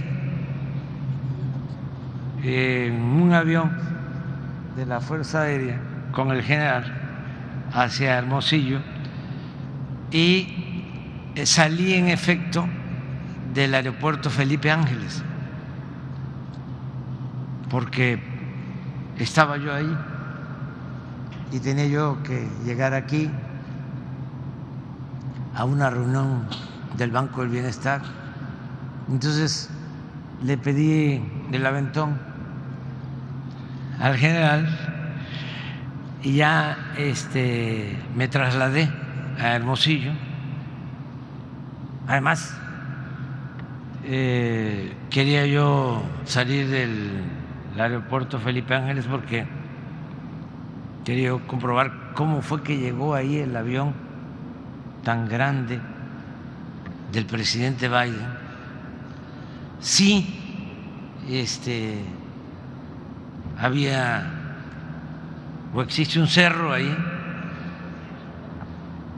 que impide que aterricen los aviones y que despeguen los aviones y con una torre de control chueca. Entonces yo dije, voy ahora este, a intentarlo, nada más que tengo que ir con los expertos, tengo que ir con los pilotos de la Fuerza Aérea, que ellos ya saben cómo este, darle la vuelta al cerro, rodear el cerro, ¿no? Para no este, impactarnos con el cerro. y por eso salí. Pero llegamos aquí, fíjense eh, el nivel de algunos medios de información. Es una crítica fraterna, respetuosa, cariñosa. Sobre eso me preguntaban. No me preguntaban sobre la inauguración de esto, que es una gran obra, sino, oiga, este, salió del AIFA, seguro que es la noticia. Entonces, por eso este, estoy recreando esto del cerro ¿no? y de la este, torre ladeada. La verdad que es un gran aeropuerto, un extraordinario aeropuerto, y esto va a ayudar muchísimo, eh, porque acorta. Y así como esta vía, estamos construyendo un tren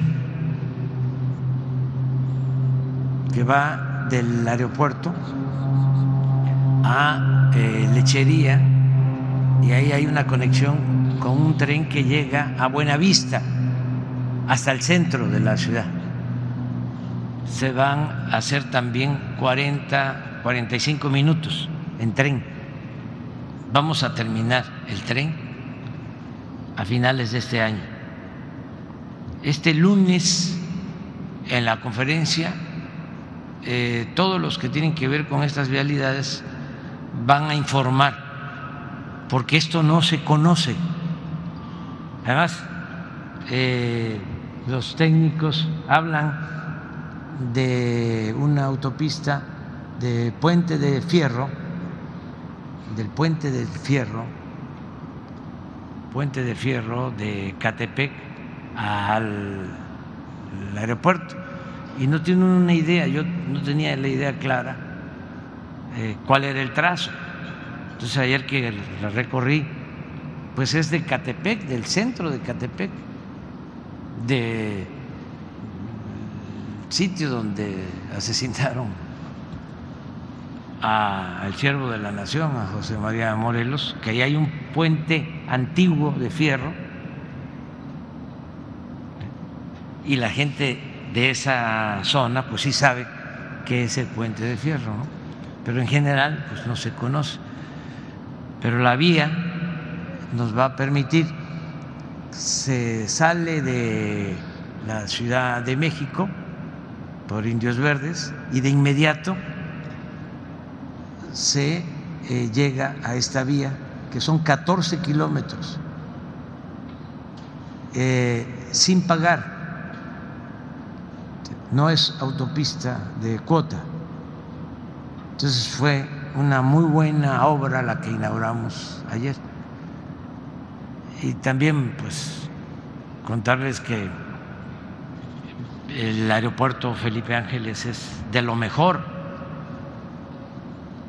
Fue una muy buena decisión, porque si se hubiese hecho el aeropuerto que tenían programado en, en Texcoco, pues estaríamos todavía construyéndolo.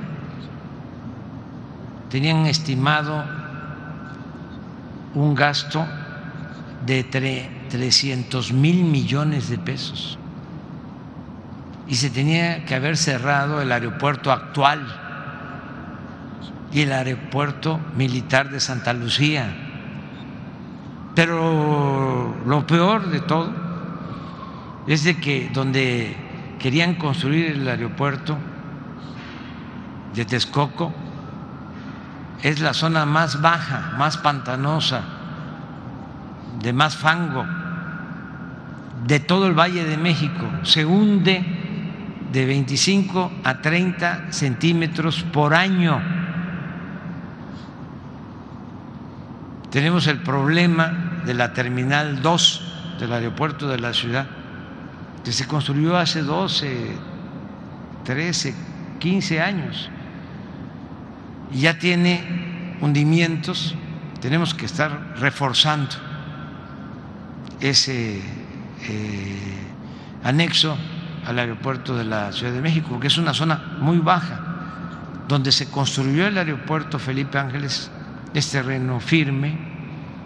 Además, ayer mencionaba algo que es muy importante, la gran Ciudad de México ya nada más tiene posibilidad de crecer hacia el norte, precisamente hacia donde está el aeropuerto Felipe Ángeles, hacia Hidalgo porque ahí es donde se cuenta con terrenos y se cuenta con agua. Y es algo también extraordinario. ¿Por qué se tiene agua en esa zona de Hidalgo? Porque se hizo el gran canal del desagüe desde la época de Porfirio Díaz, para evitar las inundaciones de la ciudad, para sacar el agua de la ciudad, que acuérdense que Tenochtitlan era un lago, una ciudad en un lago. Entonces se tomó la decisión de hacer ese gran canal del desagüe. Lo hizo un constructor inglés, Pearson, que era como el contratista preferido de Porfirio Díaz. Fue el que hizo el puerto de Veracruz, el puerto de Coatzacoalcos, era el dueño de la compañía petrolera El Águila. Entonces, se hace el gran canal del desagüe desde luego mucho antes del drenaje profundo, y todas esas aguas van hacia Hidalgo. Y la naturaleza, con el paso del tiempo, hace su trabajo eh, por filtración, va limpiando el agua y se fue creando un manto eh, acuífero en Hidalgo y ahora se cuenta con agua. Y se han hecho estudios y es agua buena. Estamos hablando de lo que hizo la naturaleza en 120, 140 años. Entonces, la posibilidad de crecimiento de la gran Ciudad de México está hacia el norte. Lo que iban a hacer de construir el aeropuerto en Texcoco, pues era eh, saturar más una zona, la zona oriente de la ciudad, que ya está sobrepoblada, donde no hay eh, servicios y sobre todo no hay agua. Entonces fue muy buena decisión la que se tomó. Y ahora sí ya nos vamos a ir a, desayunar. Este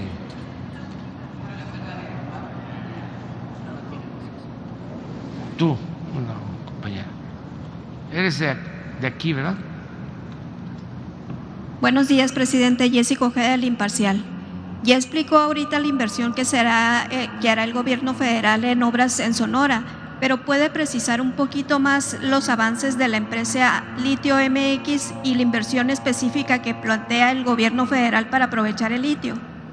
Sí, primero eh, lo de hoy es eh, emitir un decreto para que eh, todos los estudios geológicos que se han hecho en Sonora y en otras partes del país, en donde se constata de que hay litio, todas esas áreas queden reservadas para el uso exclusivo de la nación. El litio ya es un mineral estratégico de la nación y es lo que vamos primero a hacer. Y ya se está trabajando también eh, con un plan para la extracción, el procesamiento del litio eh, y van a haber inversiones seguramente hacia el futuro, pero actualmente estamos todavía en lo que tiene que ver con la concesión de eh, las áreas para la explotación del el litio. Está trabajando con ACID en investigación y otras instituciones para eh, tener propuestas para la explotación de este mineral. Tras el reciente aumento que se autorizó en las tarifas de las casetas de peaje, que entra en vigor ahora el, primero de marzo, diversas organizaciones como la CEMIC, Canacope, Index, de transportistas también aquí en el estado, pues han manifestado su rechazo porque señalan que esto va a afectar en la economía y va a tener un impacto este, pues en todos los gastos que ellos realizan. ¿Le han planteado usted la situación eh, o, qué les va o qué les diría a los sonorenses en respecto a este, este caso? Gracias. Mire, es muy importante su pregunta porque este, en efecto, en algunos casos hubieron incrementos altísimos al pago de peaje en autopistas que están concesionadas. Eh, se corrigió. El incremento es equivalente a la inflación, nada más, 7.8. Es que habían autopistas que habían incrementado hasta el 50%.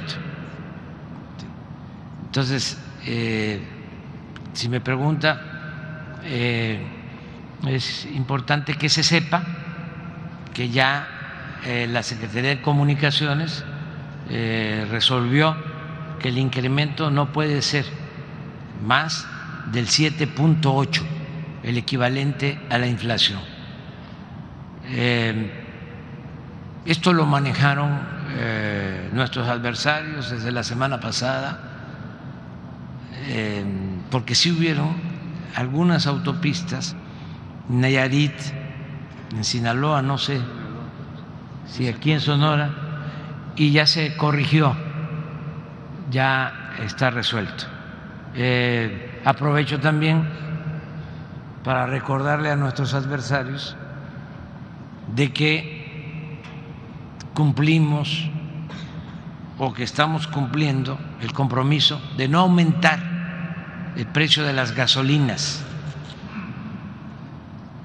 que ya no hay como era con ellos, como sucedía con ellos, gasolinazos, porque a veces se les olvida, ya no hay gasolinazos, em, que no ha aumentado el precio de la gasolina, que al contrario ha disminuido en términos reales el precio de las gasolinas.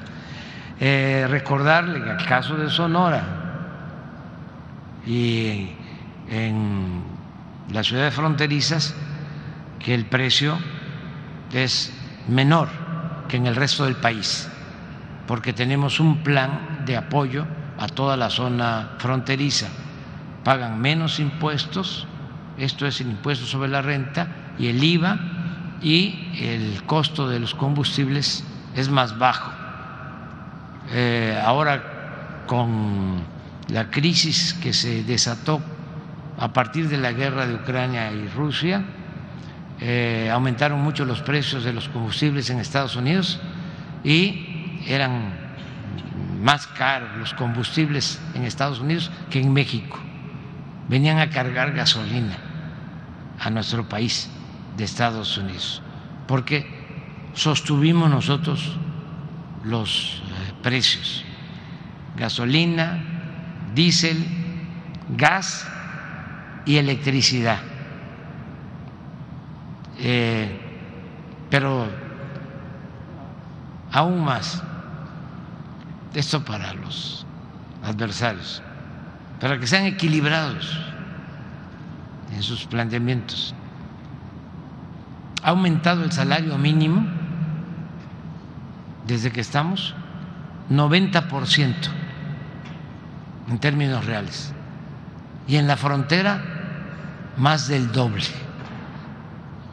Eso ellos no lo hicieron, al contrario, durante el tiempo que estuvieron ellos, los neoliberales o neoporfiristas, en el gobierno, el salario mínimo perdió poder de compra, poder adquisitivo. Le voy a poner un ejemplo. Antes del periodo neoliberal, a principios de los 80, con un salario mínimo se podían comprar 50 kilos de tortilla cuando nosotros llegamos al gobierno, con un salario mínimo se podían comprar cinco kilos de tortilla. Nada más para tener una idea de lo que significó la política neoliberal. Ahora, a pesar de todo, ya se pueden comprar 10 kilos, de 5 a 10. Eh, kilos de tortilla, de 5 cuando llegamos a 10 kilos ahora. Entonces, sí, vamos avanzando y este, esas cámaras, este, pues antes no hablaban, parecían momias los directivos, como algunos eh, medios de comunicación, no criticaban nada todo era obedecer y callar, quemar incienso a los gobernantes. Y ahora se han vuelto, pero críticos en extremo,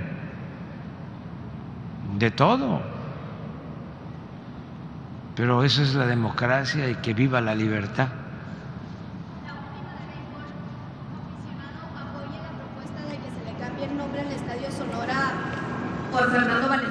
que lleve su nombre. Ay, sí me la puso difícil. Es que se llama Héctor Espino, ¿no? No, Nuevo Sonora. Ah, no, claro que sí. Fernando es el mejor beisbolista, el mejor pelotero. Hasta ahora, en la historia de México.